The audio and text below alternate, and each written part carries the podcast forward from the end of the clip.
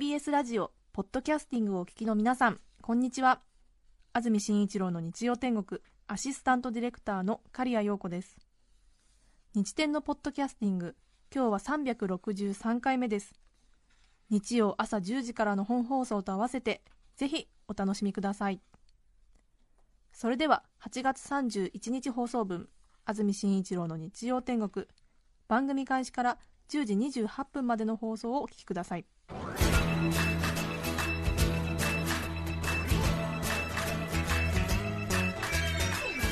安住紳一郎の日曜天国。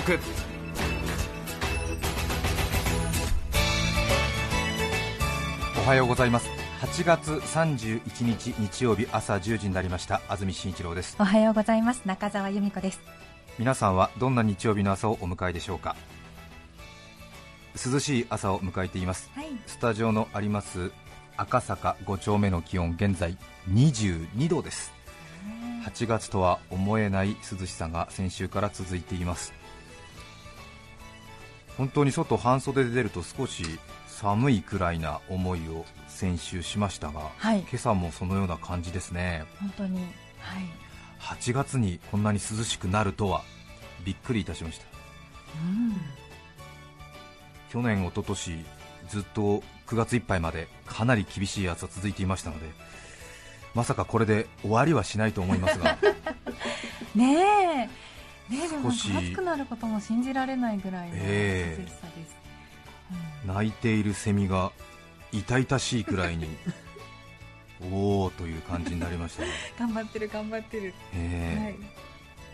こちらが少し余裕が出てきたので、い。セミに思いを馳せることができますけれども暑いさなかは全くそんな思いを抱きもしなかったので本当に人間というのは都合がいいなと。あ人間じゃありません。私は都合がいいなと思いながら、はいみんなはい。ええ。うん。もう必死になって泣いてますよね。そうですよね。振り絞って。振り絞って泣いてますね。うん。さて8月も今日で終わりということで、はい。夏休みも今日いっぱいという小中高生の皆さんが多いんでしょうか。ね明日からいよいよ新学期ですえね。そうですね日焼けした顔で友達と再会するのを楽しみにしている方が多いと思います。はい。有意義な夏休みになりましたでしょうか？ね。あっという間に私は振り返ることもなく8月が過ぎ去ってしまいましたが。先日ある方のコンサートに行ったんですがえね私の右横に座った38に見える45歳のご婦人がいらっしゃったんですが、ね。まあ最初自分より年下かなと思ったんですが話の内容漏れ聞いていると、うん。多分年上だなという思いに途中から変わりましたのでおー。45歳くらいのうんうん。学生時代の友達と一緒にコンサートに来たというようなへ女性が2人私の右側に座っていたんですが私は1人で行ったものなのでうん。コンサートが始まる前の10分くらいのはい。ざわめきの中はそのお二人の会話を楽しむしかなかったので 聞かないようにという気持ちはありつつも聞こえるものでですね。いちいち何かこうお二人の会話に感想を持ってたんですけれどもやはりちょっとその推定年齢45歳ということで比較的経済的に恵まれた時代で10代、20代を過ごしたと思われて。あなんか私、今年夏らしいこと一つもしてないみたいな話をしてまして。えー。本当してないねみたいなそういう結論の出ないお話をずっとされてたんですが。女子のお話はそうですよ、ね。それは楽しそうでしたんですけども。私はそのお二人の会話を聞いて初めてはい。ああ夏終わったんだと思いまして 終わりそうですね。そうですね。なんとなくさばいて日天の富山エリアアナウンサーの最近の海水浴場が乱れてるという話しか何か夏らしい話題に触れたことはなかったので。寂しい思いにもなりましたが。あれだけ？あれだけですね。夏らしい話はあれだけですね。最近の海水浴場のマナーが乱れてるそうですね。あのご逗子の海岸は締め出したっていうような話を聞いたのが一番夏らしい一瞬でした。あれがピークですか。あれが私の夏ですね。2014年の夏どんなことがありましたか？富山と一緒にマナーの乱れてる海水浴場の話を放送でした。というのが私の夏の思い出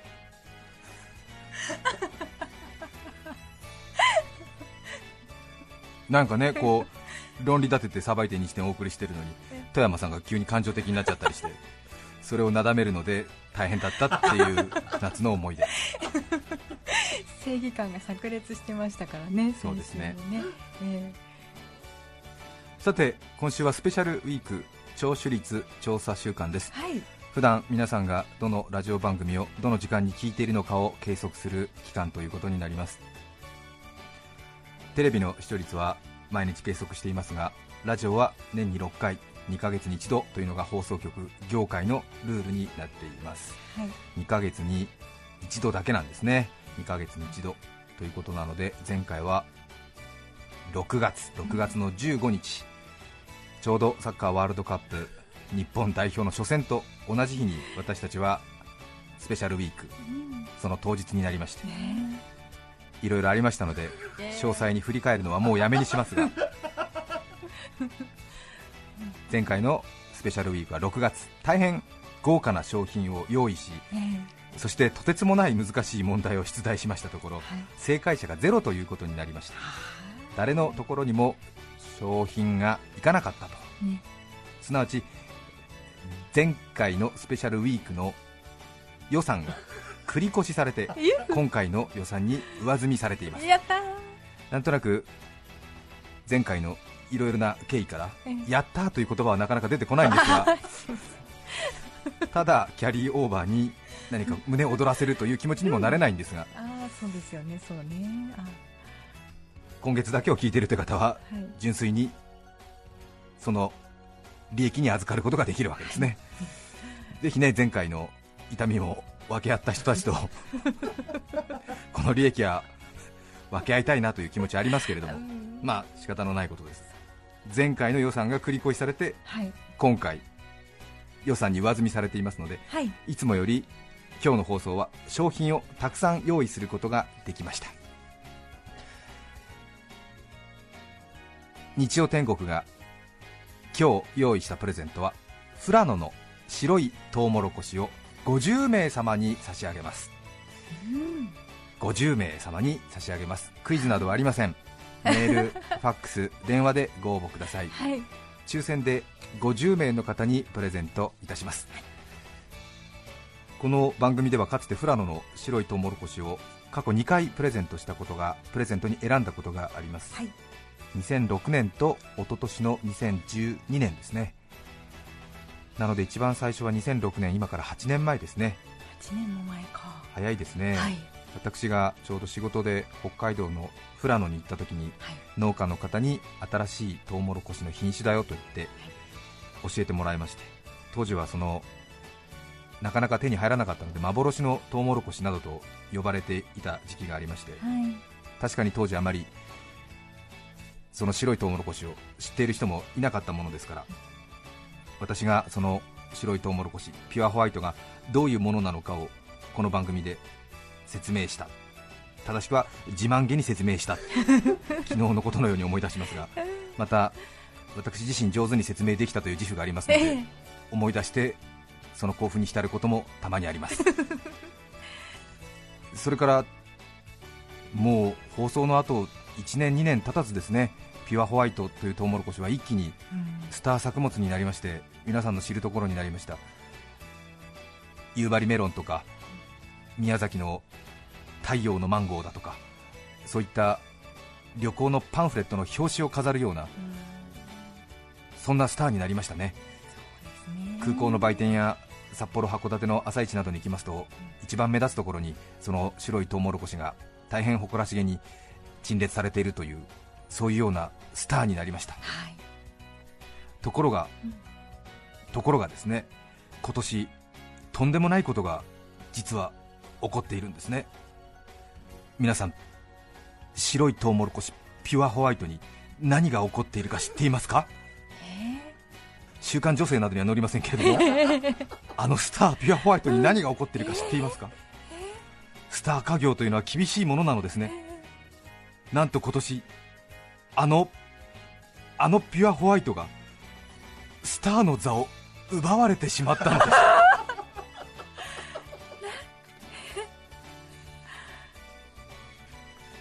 トウモロコシは黄色の種類黄色種あるいはクリーム色と黄色の粒が入ったバイカラー種そしてピュアホワイトのような白い白色種というトウモロコシがありますが、最近人気は白色種のトウモロコシ、そんな白色種トウモロコシ界に激震が走りましたね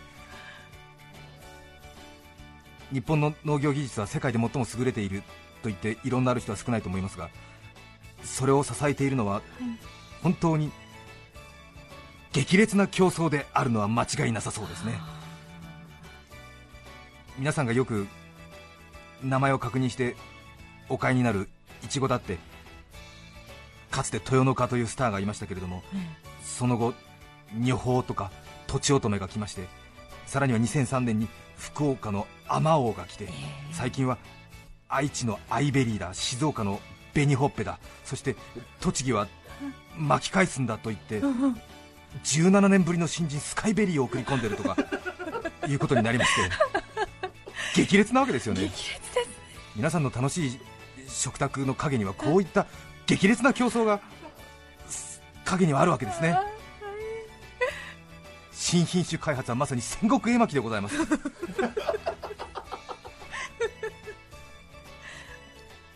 私もスターだと疑わなかったあのピュアホワイトが今年スターの座を引きずり下ろされたのです。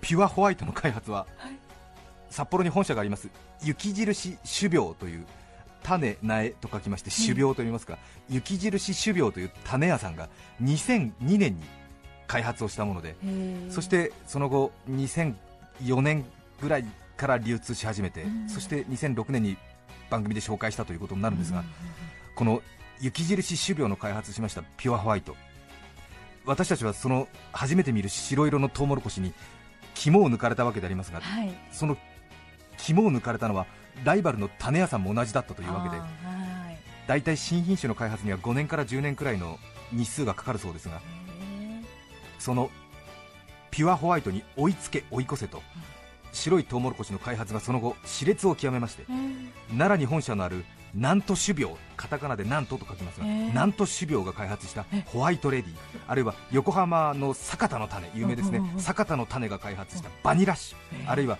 宇都宮の東北という種会社が開発した雪の妖精。こういった後発の連中があそれみんな連中っつっちゃいけない白いトウモロコシ？そう白いトウモロコシ。白色種トウモロコシピュアホワイトに追いつけ追い越せということでさまざま登場してきたわけですがそして今年そんな皇族の中で頭一つ抜けたのが帝京和という千葉にある種屋さんなんですけれどもへひらがなで帝と書きまして共和は協力の協に平和の和と書きますけれども帝京和という千葉の種屋さんが2012年一昨年に投入したホワイトショコラ。ホワイトショコラ。2012年に投入ですから今年でわずか3シーズン目ということになりますがそうですねそうですね。3年目の新人がなんとはい今年ピュアホワイトを追いやったのです。いつもトウモロコシを取り寄せています富良野ですけれどもはい。これは私の見立てですが富良野では今年ーはい70%の作付けを占めたのがホワイトショコラ。そうなんですか。そして王者君臨していましたピュアホワイトが30%に追いやられている、えまあ、ピュアホワイトの人気変わらずというところありますけれども、ーえ。主役はホワイトショコラに譲った。私は正直この思いに至りましたね。ー。へ私も長年ずっと信じて疑っていませんでしたので走行の妻を袖にするようで辛い思いありますけれども ピュアホワイト10年選手を向こう真っ向勝負して見劣りしないという3年目の新人。ーうん。ホワイトショコラ恐るべしというところありますね。ですね。ねまたね作物に人格ありませんからちょっとやっぱりホワイトショコラ試してみたいぞという気持ちになりますね。ー名前もいいですよね。そうですね。うんチョコレートの名前ですもんね。そうなんですよ。この千葉に本社になります種屋さん帝京和はい。もともとは帝育種農場と京和種苗株式会社が合併して帝京和になりましたけれども、え。ー帝はフランスの種苗会社リマグレンのグループ会社だそうでうん少しやはり作物にフランス風の名前を付けるのが流行ってるそうですね。ショコラは当然皆さんご存知のようにフランス語でチョコレートの意味なのでうん。ホワイトショコラ白いチョコレートというような意味なのでしょうか。うん帝京は。うん。私この名前覚えてしまいました。覚えて調べてしまいました。え。ええ。でも3年目の新人でいきなり王者に躍り出るというのはねなかなかな実力だと思いますよ。当然農家の皆さんは生育に適しているとかやはりホワイトショコラがピュアホワイトよりも都合がいいということでお選びになったっていうことなんでしょうから。うんピュアホワイトを追いやった3年目の新人ホワイトショコラ。今週は50名にプレゼント。ぜひ皆さんもご応募ください。ただやはり人気のようでええ。私都内のデパートでホワイトショコラ見かけましたが1本400円ですね。400円で売っていました。えーやはり他の黄色いトウモロコシなどから比べると3倍くらいの値段になってしまうと。うん。そして人気ということで値段もそうですけども入手が困難という側面もあるようですね。そうなんですね。そこで前回からの繰り越し予算がありますからえおおよその検討をつけて今週は50名様ぐらいはいけるんじゃないかということでフラノに電話をしたわけですけども、えなんとフラノはですねホワイトショコラ今年はもう30面分しか確保できないんですえ。という泣きが入りましてですねこれは困ったなと思いました、うんせっかくね6月の繰り越し分がありますかお金はある。はい。フラノのホワイトショコラは30面分しか確保できない。じゃああと20面分どうしようかと思いましたはい北に5キロほど離れました中富良野町というところがありました中富良野町のホワイトショコラを20名様分確保することができました。はい。なので今回はちょっと複雑になっていますけれども富良野のホワイトショコラとはい中富良野のホワイトショコラ こちらをプレゼントするということになりました。はい。まあ同じね富良野盆地でですし。そうですよえね。えなんとなくねええ。そのいやー富良野だろっていう人いるかもしれませんけど。5キロほどしかねうん。離れてませんので。でね。えいろいろね。ええまあ厳密に言うとね違うのかな。えまあそうでしょうね。まあねええ。厳密に言うとねええ。まあ荻窪と西荻窪みたいなあことですきっとね。え荻窪のドトールでコーヒーするか西荻のドトールでコーヒーするかというような感じなんです。かわかりませんが。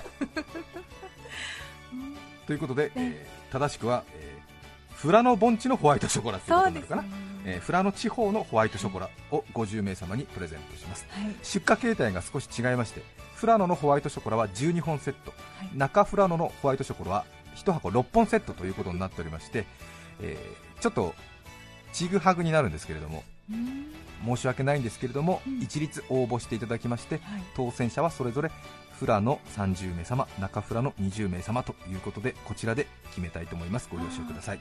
12本入りか6本入りか。そうですね。はい。うん。結構12本というとありますしね。すよ。6本でも十分だと思いますよ。そうですそうですよ。ええ。結構甘くてしっかりしてますから。へ私は今回このプレゼントを選ぶにあたってやはり日本の美味しい野菜や果物を食べられるのは農家の皆さんのおかげだなというふうなことを常々考えておりましたけれども、はい。私は思いを新たにいたしました。どうぞ皆さんもうん。プレゼントの幸運に浸れる方は、はい。農家のおじさんありがとう農家のおばさんありがとうそして種屋のおじさんありがとうこの一言この思いを付け加えてぜひ新しい 味覚味わっていただきたいと思います。そうですね。そんな思いで今年最後の夏を思い切り頬張ってみてください。はいはい。ちょっと脳ガキうるさいですか？まあいつものことで大丈夫です。まあいつものことですけれどもね。ええ私思いをね本当に新たにしました。暑いですよ。暑いです、ええあの本当にね、うん。あのーこんな美味しいもの食べられて、ええ自分の境遇に感謝します、そしてこの作物を作ってくださったええ農家の皆さんに感謝します、はい。ね、そしてトラックの運転手さんどうもありがとう、一番のおじさんどうもありがとうっていうねね。思いまではありました、た。ただ私種屋さんに感謝するのを忘れてましたあそうかそうか。この度ね思いを新たに、ええ。はい。どうぞ帝今日は。このはい。番組をうん。お聞きの皆さんははい。かなり農作物に対して重いひとしおという方が多いと思いますので、えぜひですねあの多分ご近所の食のエリートたちだと思いますので、ね。この帝京和そしてこれまで10年間白いトウモロコシ界を引っ張ってまいりました。雪印種苗に大きな拍手をお送りください。そうですね。そうですね。でも雪印種苗もうん。発表が2002年ですから、はい。多分この帝京和の大ヒットをはい。横目に見て黙ってるわけありませんからないですよ。5年10年かかりますからもう多分始まってますよね。はい。ピュアホワイト2号の開発にもうスタートしてると思いますよ、そして他の種屋さんも負けてないと思いますよね。そうですね。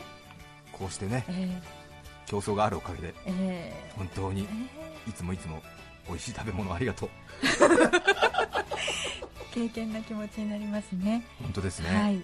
ぜひあの私いつもあのこれ前も話してますけどもかつて急病で緊急病院にかかった時にはい。医師に見てもらってああ助かったという気持ちになったんですけどもいかんせん救急だったものですから処方箋だけ渡されて薬がなかなか手に入らずうん。薬局が休みだったもんですから、うん。ああ医師に見てもらっても薬が手に入らないと納得しただけだななんて。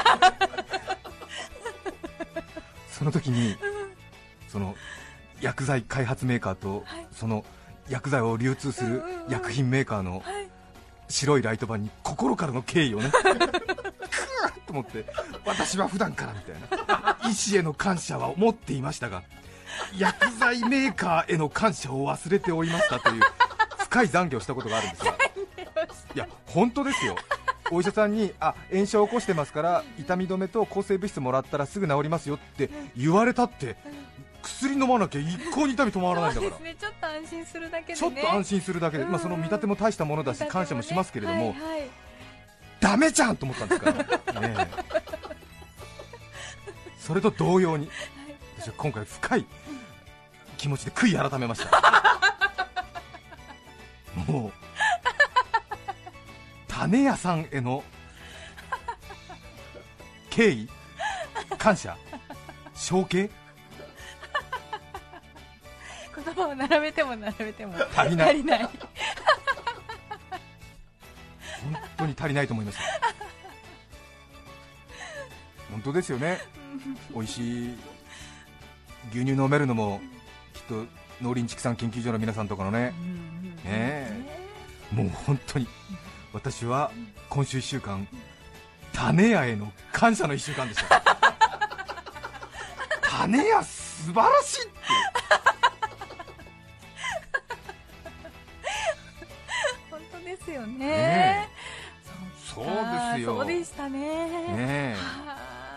農家の皆さんもねうん。頑張ってらっしゃいますけれどもでもね農家の皆さんはえまあ、稲とかは別ですけどね、うん。種作ってるわけじゃありませんからね、ちょっと語弊がありますけれどもね、そのあの、うん、種屋ですよ、すべての始まりですね。種屋と思って、腹の底から。いや、本当に、本当に、皆さん、本当、種屋への感謝が足りてないと思いますよ、あんまりだって、美味しい果物とか食べて、種屋って言ってしてる人、あんまりいないですよね。ですね。ええ。いやの日本の農家ってすごいなっていう人はねいますしね、ねわあすごいな、えー、朝取れたのがもう食べられるの流通ってすごいなとかね、うん。ねそういう感じありますけどね、ええ。ぜひプレゼントだった方はねこの話を家族に広めるのですよ。啓蒙活動お願いします。そうだってで種屋の人が周りからの感謝があれば、うん。もっと頑張るでしそっかょきっと。そうですよね、ええ。はいもっと日が当たるべきですね。う、うんんうんうん。種屋。あの私種屋って発音するのも今楽しくなっちゃってるから マイブームなんですね。そうですね、えいろんな高さトーンえそう、でねうん。え種苗店ってこうなんえか、かっこいい、うん、はい。長くなりました。今日のメッセージテーマはこちらです。プレゼントの思い出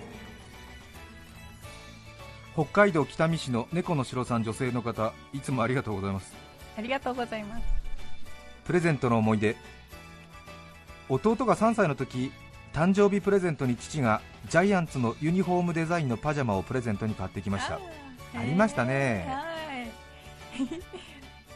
胸にうん。ジャイアンツのワッペンのついたかっこいいデザインではい。私と妹はいいなぁと弟のパジャマを羨ましがり弟はそのパジャマを着て喜んで走り回っていました。うんうん。ところが走り回っていた弟がいきなり静かになったのでどうしたのかなと思って弟のところに行くとなんと弟はパジャマのワッペン部分をハサミでジョキジョキ切り取っていたのです。弟はパジャマのお礼にと思ったのでしょう。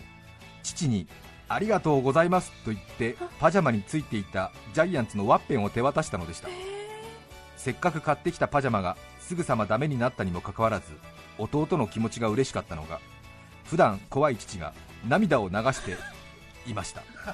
その姿が今でも忘れられません。ね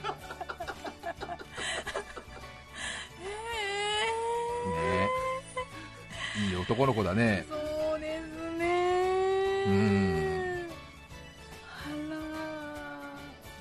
現実的な女性などは何何やってんのってことになるんでしょうけどね、うーん。お父さんは嬉しくて涙流してたそうですね。涙が出ちゃっ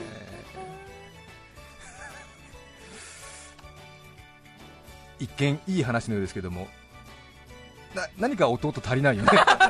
そういうこと言っちゃいけないのかな？そういうこと言っちゃいけないね。ちょっと心配な。ちょっと心配になっちゃうね。ねえけれどやっぱりねお父さんはやっぱりグッとくるでしょうね皆さんからのメッセージそして白いトウモロコシへのご応募お待ちしていますはい。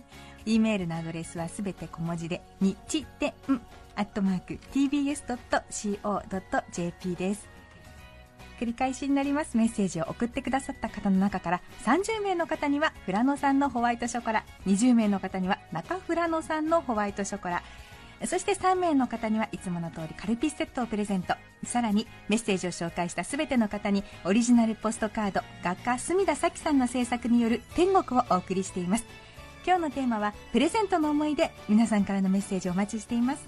それでは今日の1曲目です。船橋市よっちゃんだこさんからのリクエスト TRF ボーイミーツガール8月31日放送分安住紳一郎の日曜天国。10時28分までお聞きいただきました著作権使用許諾申請をしていないためリクエスト曲は配信できません。それでは今日はこの辺で失礼します。安住紳一郎のポッドキャスト天国。枯れない花はないが咲かない花はある。増えるお酒はないがなかなか減らない酒もある。何が言いたいかわからない。言いたいことはただ一つ。スペシャルウィーク今週です。TBS ラジオ954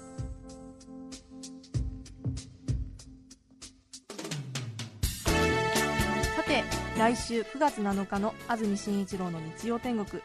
メッセージテーマは「仕事の失敗談」ゲストは旅行作家石子さんです。それでは来週も日曜朝10時 TBS ラジオ954でお会いしましょう。さようなら。安住紳一郎の「ポッドキャスト天国」これはあくまで試供品皆まで語れぬポッドキャスト。ぜひ本放送を聞きなされ。TBS ラジオ954